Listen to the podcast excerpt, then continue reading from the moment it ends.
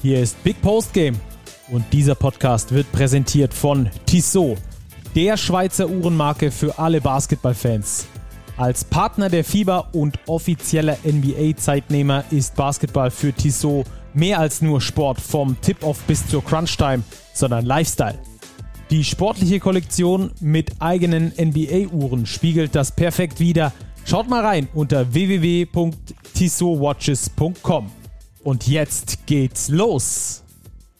Da ist das Ding. Deutschland gewinnt die Bronzemedaille und das wollen wir heute selbstverständlich thematisieren.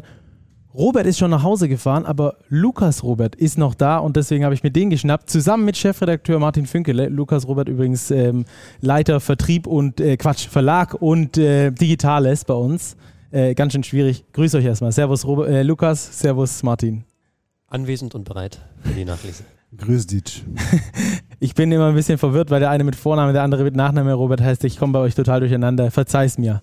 Ähm, können wir uns darauf einigen, bei der Typenbezeichnung ähm, den Lukas einfach als Babo ähm, Der Babo, ja. Das trifft das, was er die letzten 20 Tage gemacht hat. Big WG Babo. Ja, er hat für uns alles organisiert. Jeg jegliche äh, Thematik, die wir irgendwie hatten, hat er für uns geklärt. Von daher ist er der Babo bei uns. Ähm, was habt ihr, was habt ihr für einen Eindruck gehabt von der deutschen Mannschaft heute? Bronzemedaille gewonnen. Ich glaube, das kann man so sagen, oder Martin? Absolut. Es gibt ja so Bronzemedaillen, die sich jeder sofort abreißt und das war heute nicht so Du hast die Jungs mit ähm, Stolz das Ding um die Brust ähm, tragen gesehen, wie sie damit rumgelaufen sind und ähm, ja, gewonnen, ähm, sich gegriffen, geschnappt und festgehalten. Ja, das Spiel wollen wir jetzt ein bisschen thematisieren. Nicht so ganz tief wie in den letzten Tagen, weil es war eben ein Spiel um Platz 3. Deutschland hat gewonnen, die EM ist vorbei, das wollen wir ähm, ordentlich einordnen. Genauso das Finale und am Schluss aber besprechen, was hat eigentlich diese EM mit uns gemacht? Wohin hat sich die entwickelt? Was haben wir davor erwartet? Was ist jetzt dabei rausgekommen? So ein Roundup über diese komplette EM äh, zu geben. Lukas, geh mal kurz auf dieses Spiel ein. Was hast du für ein Spiel von der deutschen Mannschaft gesehen? Ah, ein schwieriger Start. Also Gordon Herbert hatte gestern ja im Pressegespräch gesagt, uh, we want to come out with a hammer. Um, also im besten Fall ein Hämmerle äh, war das, was sie, da, was sie da am Anfang auf den Start gebracht haben. Berechtigt, das waren anstrengende Wochen, das war ein emotionaler Tiefschlag und gleichzeitig äh, waren sie sich ihrer Favoritenrolle schon bewusst. Die haben sie weitestgehend auch ausgefüllt, aber war dann doch nochmal mehr Kampf und Gewürge als gedacht. Und die größte Party der Eurobasket hat an anderen Tagen stattgefunden. Das stimmt, da gebe ich dir, da gebe ich dir gerne recht. Auch auf den Zuschauerring hat da größere Party an anderen Tagen stattgefunden. Wir hören mal kurz rein, wie Wobo das Spiel zusammenfasst und äh, holen uns da ein paar Stichworte raus. Schweres Spiel teilweise, die Polen haben es gut gemacht, sind, wie gesagt, habe ich vorhin auch schon gesagt, verdient im Halbfinale gewesen, haben ein sehr tolles Turnier gespielt, tollen Basketball gespielt. Ähm, nichtsdestotrotz haben wir, glaube ich, die Nerven behalten heute und das Ziel, was wir uns am Anfang gesetzt haben, erreicht. Ziel erreicht, Medaille gewonnen. Ich habe äh, daran gezweifelt, muss ich ehrlich sagen. Wie war denn dein Eindruck vor dem Turnier von der deutschen Mannschaft? Wurde ich auch gefragt, ähm, was ich denen zutraue. Und ich habe, wann war das, Anfang August oder Mitte August gesagt, ich sehe sie nicht im Halbfinale. Ähm, ich würde jetzt aber auch nicht sagen, dass dieses Ziel, das ausgegebene Ziel, eine Medaille anzustreben, dass das ein Fehler war. Ganz im Gegenteil, ich glaube, das war genau das Richtige. Aber es ist eine Überraschung. Und ähm, ja, vielleicht nach dem Freitag, nach dem verlorenen ähm, Halbfinale so ein bisschen ein Schmerz, der, der so hängen bleibt. Aber ich glaube, wenn wir eine Woche auf das zurückschauen, was wir erlebt haben, dann müssen wir sagen, das war einfach nur geil. Hast du ähm, das, das im Spiel heute auch gemerkt, dass diese Medaille das Ziel war? Hat man das den Jungs angemerkt? Ich fand, ähm, der Wille war da. Manchmal waren sie im Kopf fast so ein bisschen blockiert von diesem Traum, die Medaille gewinnen zu wollen in manchen Phasen. Würde ich jetzt gar nicht so hochhängen. Ich glaube, das war so ein typisches Spiel um Platz 3. Ähm, eben nach einer Enttäuschung, nach ähm, einem so, so langen Turnier. Und es fing eigentlich fing es ja hervorragend an. Es fing ja so an, dass die ähm, Deutschen sehr, sehr gut gespielt haben und turmhoch überlegen waren, haben, hätten eigentlich viel früher auch deutlich führen müssen und waren ein bisschen sloppy und ähm, waren trotzdem in Führung und es war eigentlich nie so richtig Gefahr. Und es kam dann eben erst, ähm, glaube ich, Ende des dritten Viertels, wo es dann ein Spiel wurde. Und dann mussten sie nochmal kämpfen, haben sie gesehen, dass ähm, das doch kein Selbstläufer ist. Und dann war es doch nochmal ein Spiel, was auch Spaß gemacht hat äh, zu verfolgen. Und ähm, da Chapeau, dass sie die Nerven nicht verloren haben und ähm, da durchgewissen haben. Ja, bin ich, bin ich wirklich auch erstaunt drüber. Ich war ja ein großer Kritiker ähm, dieser Medaillenvorgabe, weil ich sie viel zu hoch gegriffen fand. Äh, muss jetzt im Nachhinein natürlich äh, zugeben, dass ich komplett daneben lag. Äh, also solche Leute nennen sich dann ähm, in Anführungsstrichen Experte, machen hier einen Podcast, die überhaupt keine Ahnung haben. Manchmal läuft es einfach anders, wie es läuft. Was hast du vor dem Turnier gedacht und äh, was ist jetzt so äh, in diesem Spiel das Ding gewesen, was du rausziehen kannst? Ja, ich glaube, wenn man sich vor dem Turnier Gedanken gemacht hat, wie dieser perfekte EM-Sommer aussieht, dann waren die meisten Leute unter dem, was jetzt rausgekommen ist, weil das war ein, ein so unfassbar begeisterndes Turnier in vielerlei Hinsicht. Ich glaube, viele Basketballfans in Deutschland, egal ob sie jetzt neu dazugekommen sind oder neu motiviert wurden oder einfach schon lange Jahre dabei sind, man hat diesem Team den Spaß abgenommen, die Teamkonstellation, dass sie wirklich füreinander kämpfen, dass sie über, über sich hinauswachsen können und dieses Limit, was prognostiziert war, egal was man jetzt als Limit gesehen hat, das wurde ja übererfüllt und demnach, äh, ja, also in dem Sinne ein perfekter Sommer und ein Startschuss für mehr, was ja das Team, da reden wir ja sicherlich gleich noch drüber, was das Team sich ja auch zum Ziel gesetzt hat, dass man jetzt in den nächsten Jahren darauf aufbauen möchte, dass man sich hohe Ziele steckt und dafür war es, perfekt. Also angefangen von den Partys in Köln, ausverkauftem Haus, begeisterndem Sport und einfach auch ähm, sportlichen, sportlichen Höchstleistungen. Also egal wie, wie kritisch man, man Gordon Herbert ähm, gesehen hatte, was, was Zusammenstellung, was die Entwicklung in den letzten Jahren in den Qualifenstern war. Also der Mann, Mann hatte einen Plan und wenige haben ihn vor einem Jahr gesehen, aber er hat ihn gesehen, er hat ihn verfolgt und er hat die Leute eingebunden, mitgerissen und mit, mit Verantwortung ausgestattet, die diesen Plan, Plan geteilt haben. Und das, ja, muss man ihm hoch anrechnen und ich glaube, da ist auch dann schlussendlich viel Druck von ihm abgefallen, weil, weil alle gesehen haben, der Mann hat uns eines Besseren belehrt. Ja, im Fernsehinterview war er immer noch so recht knorrig unterwegs, wie er halt so ist. Also er konnte noch nicht so richtig loslassen, war ganz lustig. Wir haben äh, danach, vor allem ähm, Robert hat danach noch mit äh, Joe Thiemann gesprochen über die Medaille. Da wollen wir mal ganz kurz reinhören. Ein Duo-Dei-Spiel äh, ist immer verdammt schwierig und da kann alles passieren. Und ähm, wir sind froh, dass wir, dass wir das Team sind, das jetzt mit der Medaille nach Hause fährt. Ja, und das hat man, glaube ich, auch gemerkt, dass in diesen K.O.-Spielen alles passieren kann. Lass uns so ein bisschen rübergehen zum Finale. Das haben wir gesehen, Frankreich gegen Spanien. Über weite Strecken unter meinen Erwartungen geblieben, muss ich ehrlich sagen, weil die Franzosen mal wieder irgendwie nicht gezündet haben und als sie minus 19 waren, plötzlich die Intensität reingebracht haben, dass es doch nochmal annähernd spannend wurde. Hättest du es anders erwartet? Also nach, den Spielerisch, nach der spielerischen Leistung? Ich hätte es mir anders äh, gewünscht, ja, muss ich ja. ehrlich sagen. Ähm, anders erwartet vielleicht nicht, aber nachdem jetzt gegen Polen das erste Mal so wirkte, dass sie merken, wenn sie von der ersten Sekunde an volle Tension, volle Spannung drin haben in ihrem Spiel, dass sie dann auch solche Mannschaften überfahren können und nicht groß kämpfen müssen bis zum Schluss, habe ich eigentlich gedacht, dass das so ein, so ein Learning fürs Finale sein könnte. War es aber irgendwie nicht. Nee, weil sie, sie auf eine Mannschaft ge, ähm, getroffen sind, die einfach in spielerischer Hinsicht überlegen war und immer eine Antwort hatte und eigentlich selten wirklich, wirklich hinterhergelaufen ist, sondern dem Spiel von Anfang an den Stempel aufgedrückt hat und in der Art, wie wir die Spanier jetzt hier gesehen haben, ähm, sehr, sehr verdient Europameister geworden ist. Ja, die Spanier haben echt brutal gut gespielt. Ich habe gerade noch mit einer spanischen Kollegin während der Siegesfeier äh, gesprochen und die hat auch gesagt, äh, sie findet das irgendwie, äh, dass diese Generation dieses Selbstverständnis der goldenen Generation weiterträgt. Und das war im Spiel, fand ich, gegen Deutschland sehr gut zu erkennen. Und auch jetzt, die lassen sich nicht aus der Ruhe bringen. Die haben auf alles immer eine Antwort.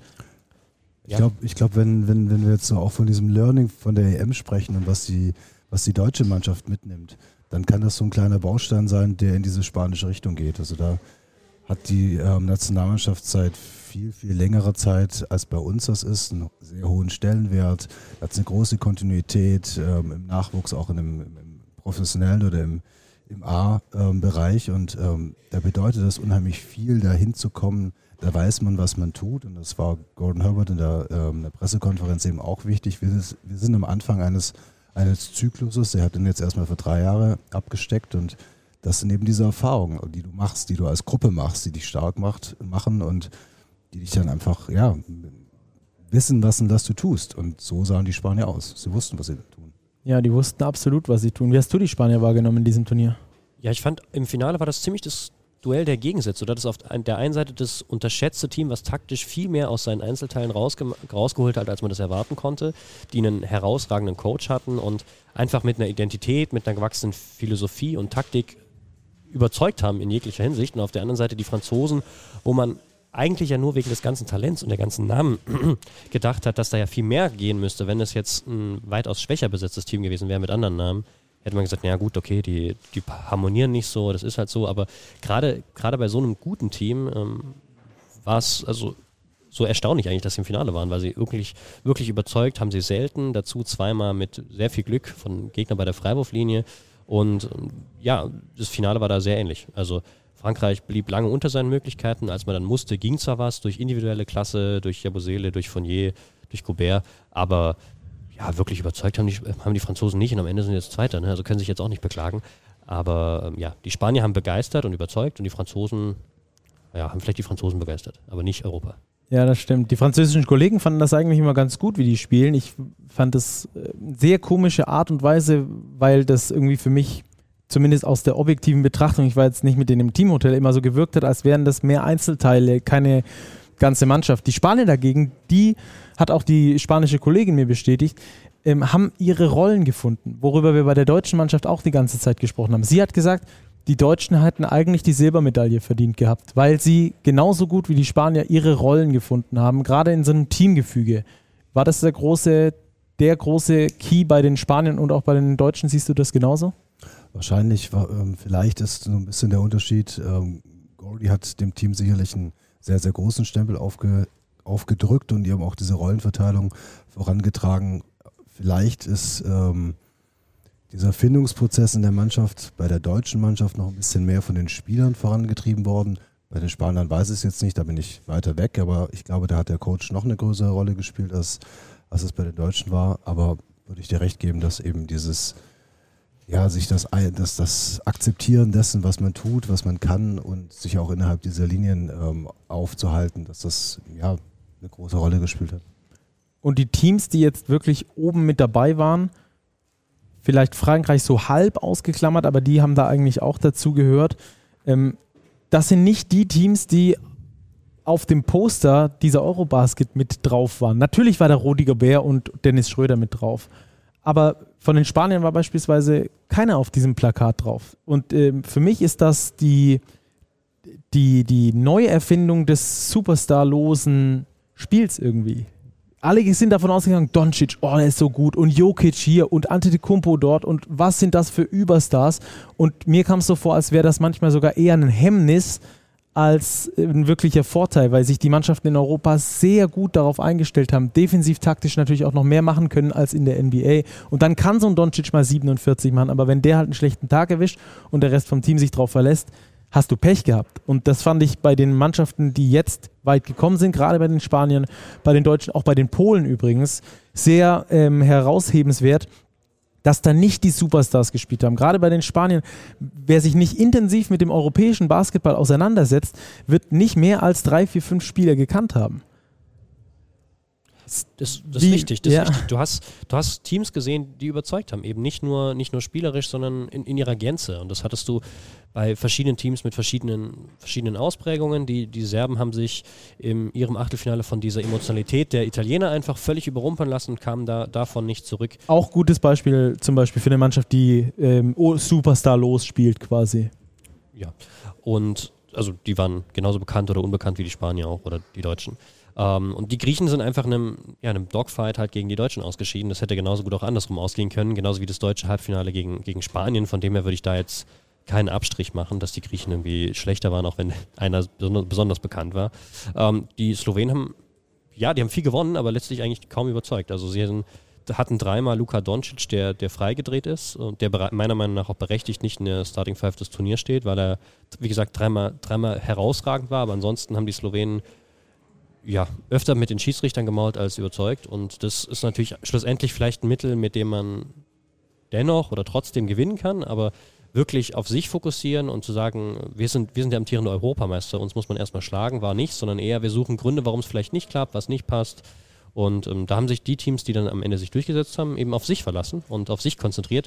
Die Spanier am besten, die mit ihren taktischen Weichenstellungen während des Spiels einfach nochmal auf einem ganz anderen Level waren als die anderen ähm, Teams. Aber ja, schlussendlich haben die, die Teams gewonnen, die am ehesten aus sich heraus gespielt haben und gewachsen sind, vor allem in diesen drei Wochen und nicht mit dem Selbstbewusstsein von vorgestern angereist sind. Ja, und die Spanier hatten ja mit ähm, Bo Cruz heute einen absoluten Superstar, der auch, was hat er jetzt geworfen, ähm, sechs von neun oder waren es, also der unfassbar gut geworfen hat. Ne? Also ja.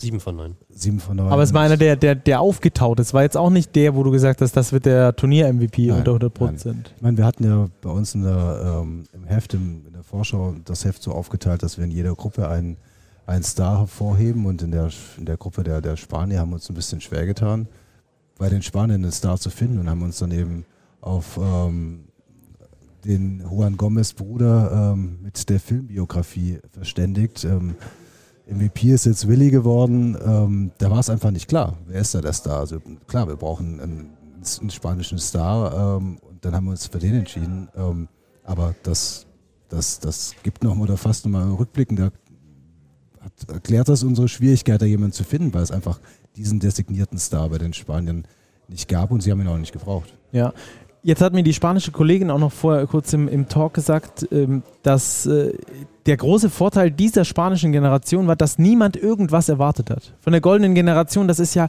über die Jahre hinweg gewachsen. Äh, und du hast natürlich Namen und Superstars und NBA-Spieler und Top-Euroleague-Spieler mit dabei gehabt.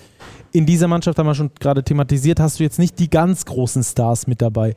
Ähm, ich glaube auch, dass das ein Vorteil war, den die Spanier hatten. Ich hatte sie nicht auf dem Zettel und ich glaube, ganz viele andere hatten sie auch nicht auf dem Zettel. Hat mir immer gesagt, die Spanier, die können schon zocken, das ist eine gute Mannschaft, aber warte mal ab, bis da irgendwie Jokic, Doncic und Co. Äh, am Rädchen drehen und dann ist mit den Spaniern äh, auch nicht mehr zu rechnen. Die Erwartungshaltung war ja letztlich nicht anders als bei den Deutschen. Also, Richtig, dass ja. Man, dass man vor dem Turnier gesagt ja, das, also Achtelfinale, Viertelfinale, wenn sie Glück haben, ein bisschen weiter noch, aber wenn sie Pech haben, ist es auch nicht überraschend, wenn sie ein bisschen früher ausscheiden. Und ähm, daraus lässt sich natürlich auch ähm, eine gewisse Stärke, Stärke erwachsen, dass man eben sich auf sich selber konzentriert, ähm, nicht, nicht irgendwie abhebt, seine Hausaufgaben macht in den ersten Turnierwochen und auch vor dem Turnier und da dann die richtigen Schlüsse zieht und es allen dann beweisen will und nicht der Gelobhudelte ist, der irgendwie dann abstürzt, was natürlich die wesentlich schlechtere Story ist. Aber Hatten wir auch ein paar dabei. durchaus, ja. Ähm, der Modus, über den müssen wir auch nochmal sprechen. Diese Vorrunde mit sechs Teams, vier davon kommen weiter und dann ist das K.O.-System, Do-or-Die-Spiel. Viele haben gesagt, da gewinnt am Schluss nicht die beste Mannschaft, weil du das eher in einer Serie entscheiden kannst. Äh, da wird sich die bessere Mannschaft wahrscheinlicher durchsetzen. Hat für dich die beste Mannschaft in diesem Turnier gewonnen? Wenn wir jetzt wirklich von der Mannschaft sprechen, ja, dann hat sie das. Ja. Ich meine, wir haben jetzt vorhin über dieses Sterben der Superstars gesprochen. Das lässt sich jetzt so ähm, mit der These stützen, dass wir jetzt hier eine Renaissance des Teambasketballs gesehen haben. Aber ich glaube, die Geschichten des Ausscheidens von Doncic, Jokic und Antetokounmpo, die sind schon dann auch immer wieder unterschiedlich und speziell. Ähm, dass, dass Doncic ähm, über das Turnier so verbeult war und zum Schluss nicht mehr laufen konnte, war ein Problem. Klar, dann sind sie abhängig ähm, von ihm. Dass ähm, Soran Dragic dabei ausgefallen ist, ähm, ist ein Problem. Dass die, dass die Mannschaft grundsätzlich ein bisschen zu alt war, ist ihr Problem. Also das, das hätte auch anders laufen können. Ne? Und ähm, bei, bei Jan ist genauso. Ähm, du hast das eben angesprochen, dass das Spiel gegen die Deutschen, das, das, das hätte in beide Richtungen gehen können. Und hätten wir jetzt ähm, Janis im Halbfinale gehabt und ähm, who knows. Hätten unsere These nicht gestützt. Genau, und ich meine, bei, also das größte Rätsel für mich sind die Serben. Ähm, da wissen wir jetzt im Nachhinein auch noch nicht so genau, was, was da passiert ist.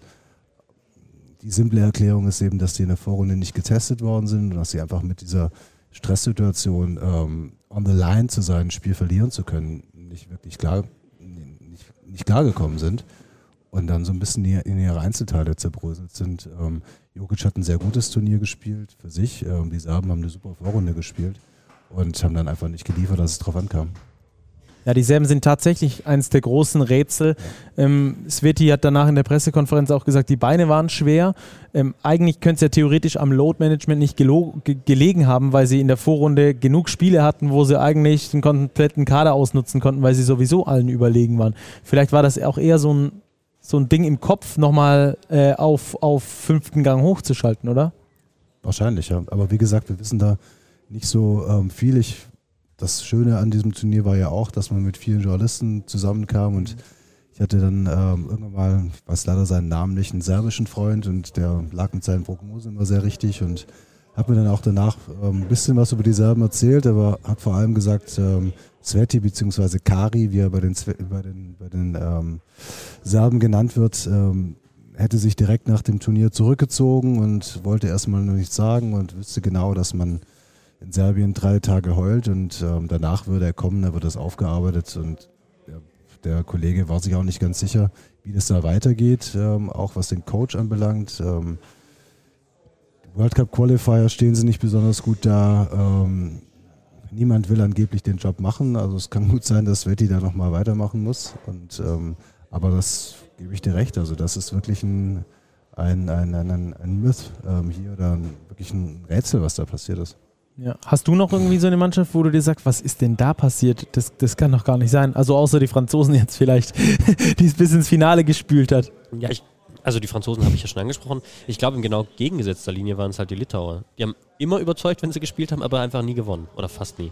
Und ähm, die hätten, also Spanien hatten sie am Rande einer Niederlage, die waren immer bereit, die haben die Fans begeistert, die waren spielerisch wirklich top, aber hatten dann gegen Deutschland Pech, gegen Frankreich und auch gegen Slowenien. Also immer, immer dieses ganz kleine bisschen hat, hat gefehlt, ähm, auch weil vielleicht die, die, die Balance zwischen den Big Men, Sabonis und Valanciunas am Anfang nicht so gepasst hat. Aber als es dann lief, war, waren sie auch schnell wieder draußen. Aber das ist vielleicht auch ein Mysterium, weil die äh, ja gutes Team sind, weil, weil sie stark sind und ihr, ihr Potenzial irgendwie immer nur für 37 Minuten pro Partie hingekriegt haben. Immer konsequent 37, also nie, nie nur 32, aber ähm, auch nicht 40. Und das ist sicherlich, sicherlich ein Team, was bedeutend unter seinen Möglichkeiten geblieben ist von dem, was es hätte erreichen können. Ja. Dann gab es ja noch zwei andere Teams, die ich ähm, schön fand, die ich schick fand, die begeisternden Basketball gespielt haben, aufgrund ihrer Art und Weise, wie sie Basketball gespielt haben. Sie haben dieses moderne Spiel versucht, ähm, komplett äh, auf den Tisch zu legen. Und zwar, das waren die Finnen und die, und die Polen, haben auch viel Spaß gemacht. Das war einfach ein Wolfsrudel, das zusammen auf die Jagd gegangen ist. So hatte man das Gefühl bei den Polen gerade zum Beispiel, ähm, als sie die Slowenen geschlagen haben.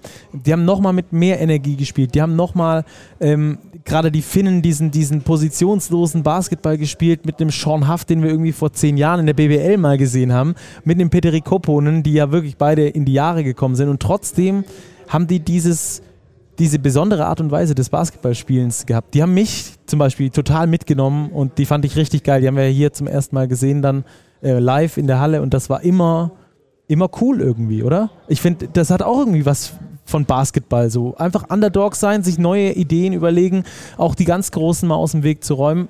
Und zwar mit Kampf, mit Wille und mit Identifikation für die eigene Nationalmannschaft. Ja, und ähm, bei den Finnen setzt sich das fort, was wir ja, aus deutscher Sicht schon jetzt in der BBL immer wieder gesehen haben, dass es hervorragende Trainer in Finnland gibt. Und ähm, da hat Henrik Dettmann jetzt den Staffelstab übergeben an seinen Nachfolger. Und ja, das ist, das ist wirklich schlauer Basketball, den sie gemacht haben. Die hatten ihren Superstar, ähm, der da auch geliefert hat. Ja.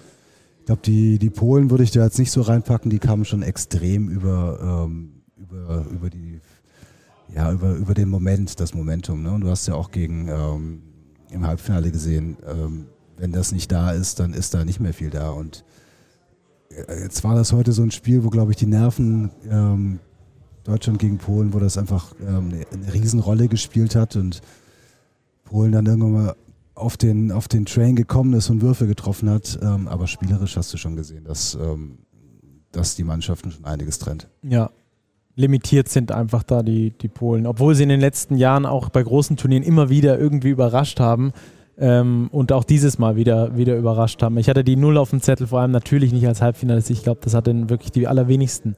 Ähm, wenn wir das mal so ein bisschen zusammenfassen, Lukas, was nimmst du sportlich von der Eurobasket mit? Also die Renaissance des Teambasketballs hatten, hatten wir schon. Ähm, und dann, dann natürlich die erneute Bestätigung. Also alle haben ja so ein bisschen auch im Vorfeld darüber sich darauf gefreut und es hat sich ja bewahrheitet, dass es so eine tiefe EM ist wie noch nie, mit so vielen Stars wie noch nie, die auch auf höchstem internationalen Level spielen und dass der Basketball als solches sich, sich einfach weiterentwickelt hat, dass es äh, unfassbar kompetitive Spiele gab. Es gab kaum einen, Blowout. In der Finalrunde in Berlin nur einen, nämlich den im Halbfinale von Frankreich gegen Polen.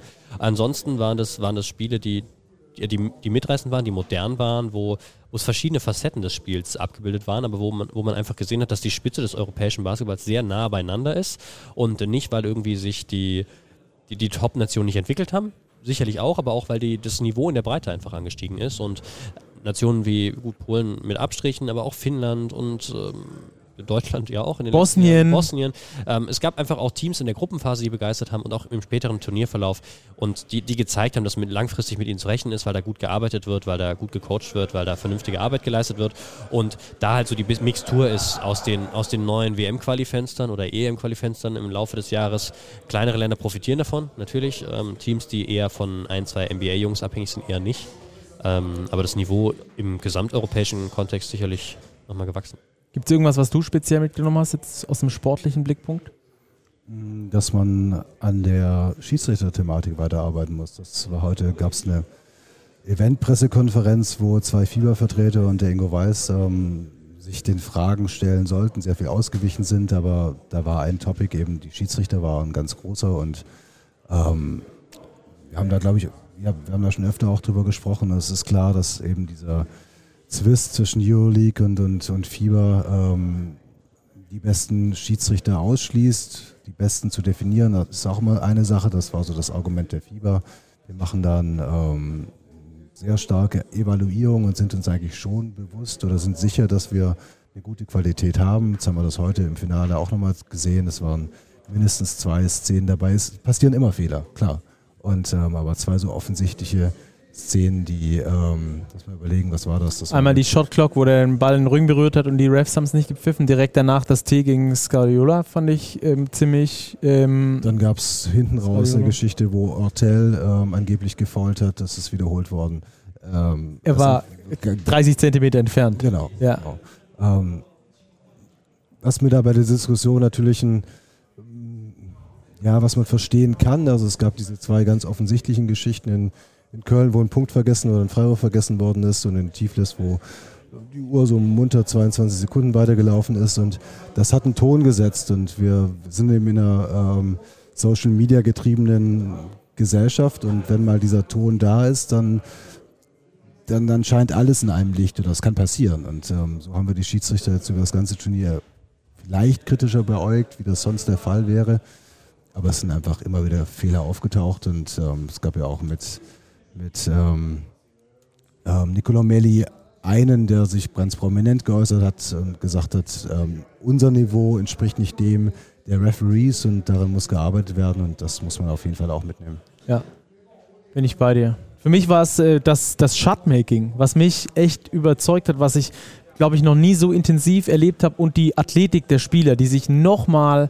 brutal entwickelt hat. Also ich habe, glaube ich, noch nie so viele Face-Dunks, äh, brutale Blocks äh, gesehen in den letzten Jahren live. Klar, hier kriegt man es natürlich auch in dieser Häufung mit, aber das war für mich nochmal so was zu sehen, so wow, der Basketball entwickelt sich in Sphären, in denen er in Europa bisher noch nicht war. Natürlich haben wir hier ganz viele der besten Spieler aus Europa gesehen, aber wie viele Schüsse auch solche Stepbacks. Ich erinnere mich immer wieder an den von Franz gegen, gegen Janis beispielsweise, wo der wirklich diesen Stepback zwei Meter nach hinten macht und diesen Shot-Release von 0,1 Sekunden. Ansonsten ist ja Janis da und blockt dich und der schießt ihm das Ding ins Gesicht. Und das war keine, keine Ausnahme bei diesem Turnier, sondern dieses Shotmaking, die, die Quoten auch, die die Teams ab und zu geworfen haben, wo du dir wirklich an den Kopf greifst und sagst, was passiert hier? Die deutsche Mannschaft gegen Griechenland in der ersten Halbzeit oder jetzt die Spanier auch gegen die Franzosen hatten, glaube ich, ähm, Mitte drittes Viertel noch 48 Prozent Dreier geworfen und Juancho hat ja alles reingenagelt, was irgendwie nicht nied- und nagelfest war.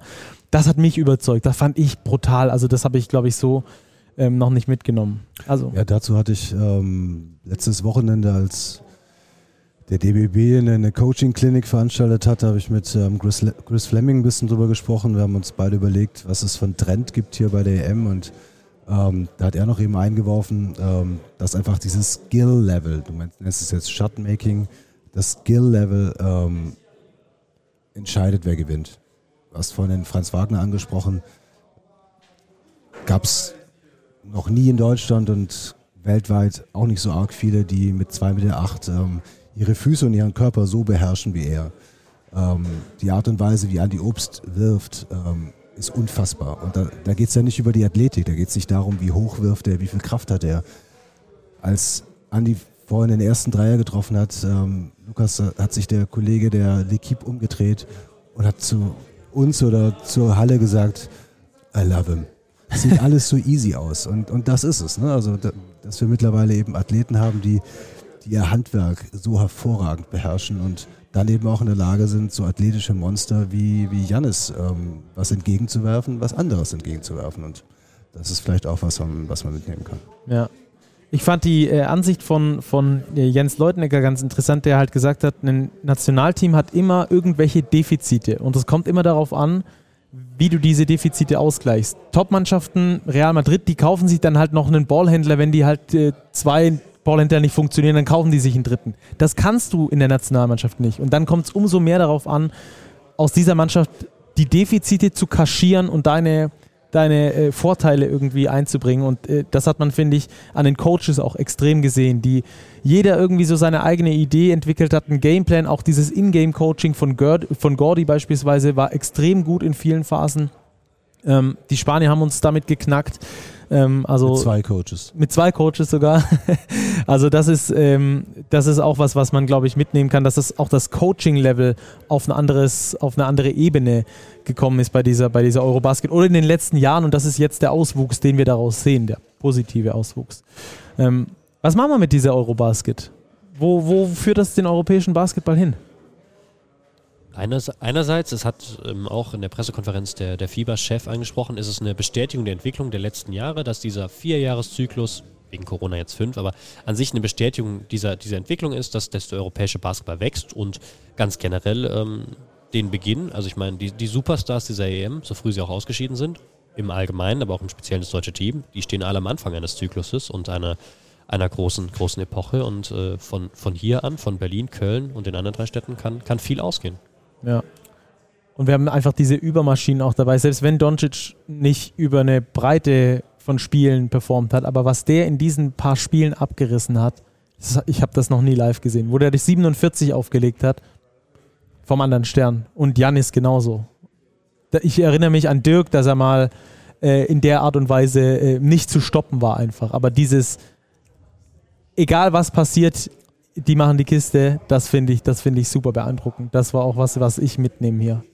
Also, dass diese NBA-Superstars nicht nur in der NBA so präsent ist, so krass abreißen, weil überspitzt formuliert wenig Defense gespielt wird, sondern dass das auch hier auf diesem nicht Defense äh, einschränkenden äh, Regelwerk trotzdem funktioniert. Wobei die, die äh, so einen richtigen Dirk-Moment gab es hier nicht, weil die, die Superstar-Leistung jetzt in den entscheidenden Spielen, da gab es nicht. Das stimmt, ja. Also da war ähm, Lauri Markkanen hatte ein Spiel, was war das, das Achtelfinale, wo er durchgedreht ist, wo er sowas, ähm, wo sowas da war, aber hinten raus waren das ja dann eben nicht mehr diese individuellen Leistungen, sondern dann hat eben das gestochen, was wir mit dem Team Renaissance des Teambasketballs umschrieben haben. Mhm. Lass uns zum Abschluss noch auf die deutsche Mannschaft gucken und äh, nochmal einordnen, was diese Eurobasket mit Team Deutschland gemacht hat. Und ich fand einen Moment ähm, sehr ergreifend, muss ich wirklich sagen, als Dennis Schröder vor den TV-Kameras mit Tränen in den Augen äh, über Robin Benzing gesprochen hat. Erstmal während dem Spiel abgecheckt, danach ihn auch nochmal in, in den Arm genommen hat und gesagt hat, wenn es nicht noch eine zusätzliche Medaille für Robin gibt, dann gibt er ihm seine. Ähm, wir können da auch mal ganz kurz äh, reinhören, was er uns da nochmal in der Mixzone dann später gesagt hat. Ich weiß noch nicht. Ich gucke mal, ob wir noch eine Medaille haben für Robin. Für Robin, ja. Wenn nicht, äh, dann kriegt er die hier. Weil, noch, äh, wenn sich noch eine findet? Dann äh, kommt die in meine Vitrine.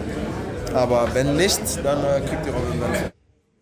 Kriegt die Robin Benzing. Das ist auch vielleicht irgendwie so, ein, so eine Klammer um diese Eurobasket oder was da davor schief lief und dann Erfolg und, und, und Dennis irgendwie auch da so ein Gefühl dafür hat. Das hätte ich ihm aus dieser objektiven Sicht, wo wir ihn immer sehen, ich kenne ihn nicht persönlich, bin noch nie mit ihm im Auto gesessen, ähm, aber äh, hätte ich ihm jetzt nicht unbedingt zugetraut. War eine ganz starke Kiste. Ähm, er ist zu Robin gegangen, bevor er zu seiner Familie gegangen ist. Das ähm, hat er immer wieder gemacht. Das hat er auch am Anfang des Sommers während des Spiels mal gemacht, wo wir gedacht haben, so, ey, geht's noch?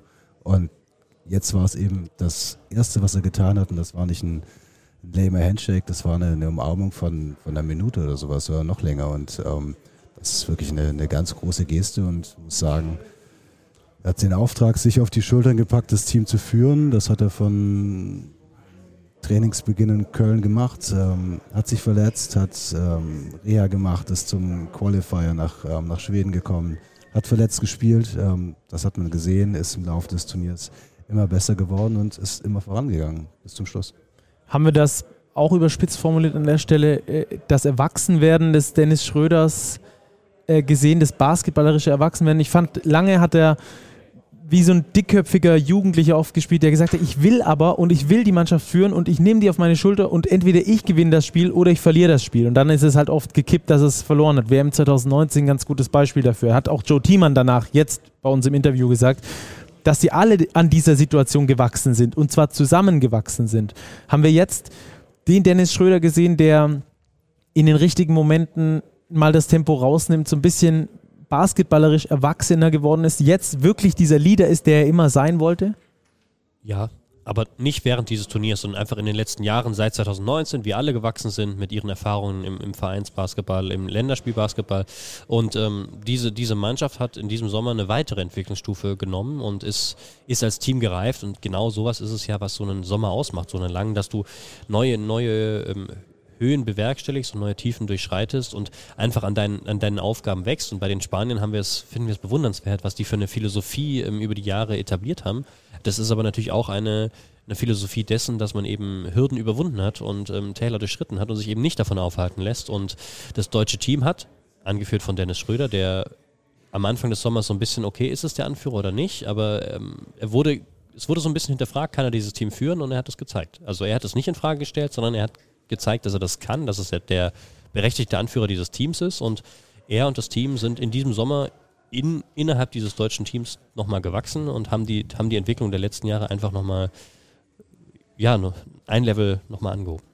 Wir hören mal ganz kurz in den Ton von Dennis Schröder rein ähm, und sprechen danach noch drüber, weil diese Bronzemedaille eigentlich nur eine, Durchgangs eine Durchgangsstation ist für das deutsche Team. So schön die ist, finde ich diese Vision, die dahinter steckt, brutal. Da müssen wir gleich drüber sprechen. Dass wir das Spiel verloren haben, ja, das können wir nicht ändern. Aber ähm, heute, wie gesagt, äh, haben wir Geschichte geschrieben und äh, das ist das, was zählt. Ähm, aber wir werden natürlich die nächsten Jahre, werde ich auch committed sein, äh, zu spielen. Ich habe die Leute wirklich alle kennengelernt, diesen Sommer richtig und ähm, ja, ich werde äh, jeden Sommer spielen jetzt.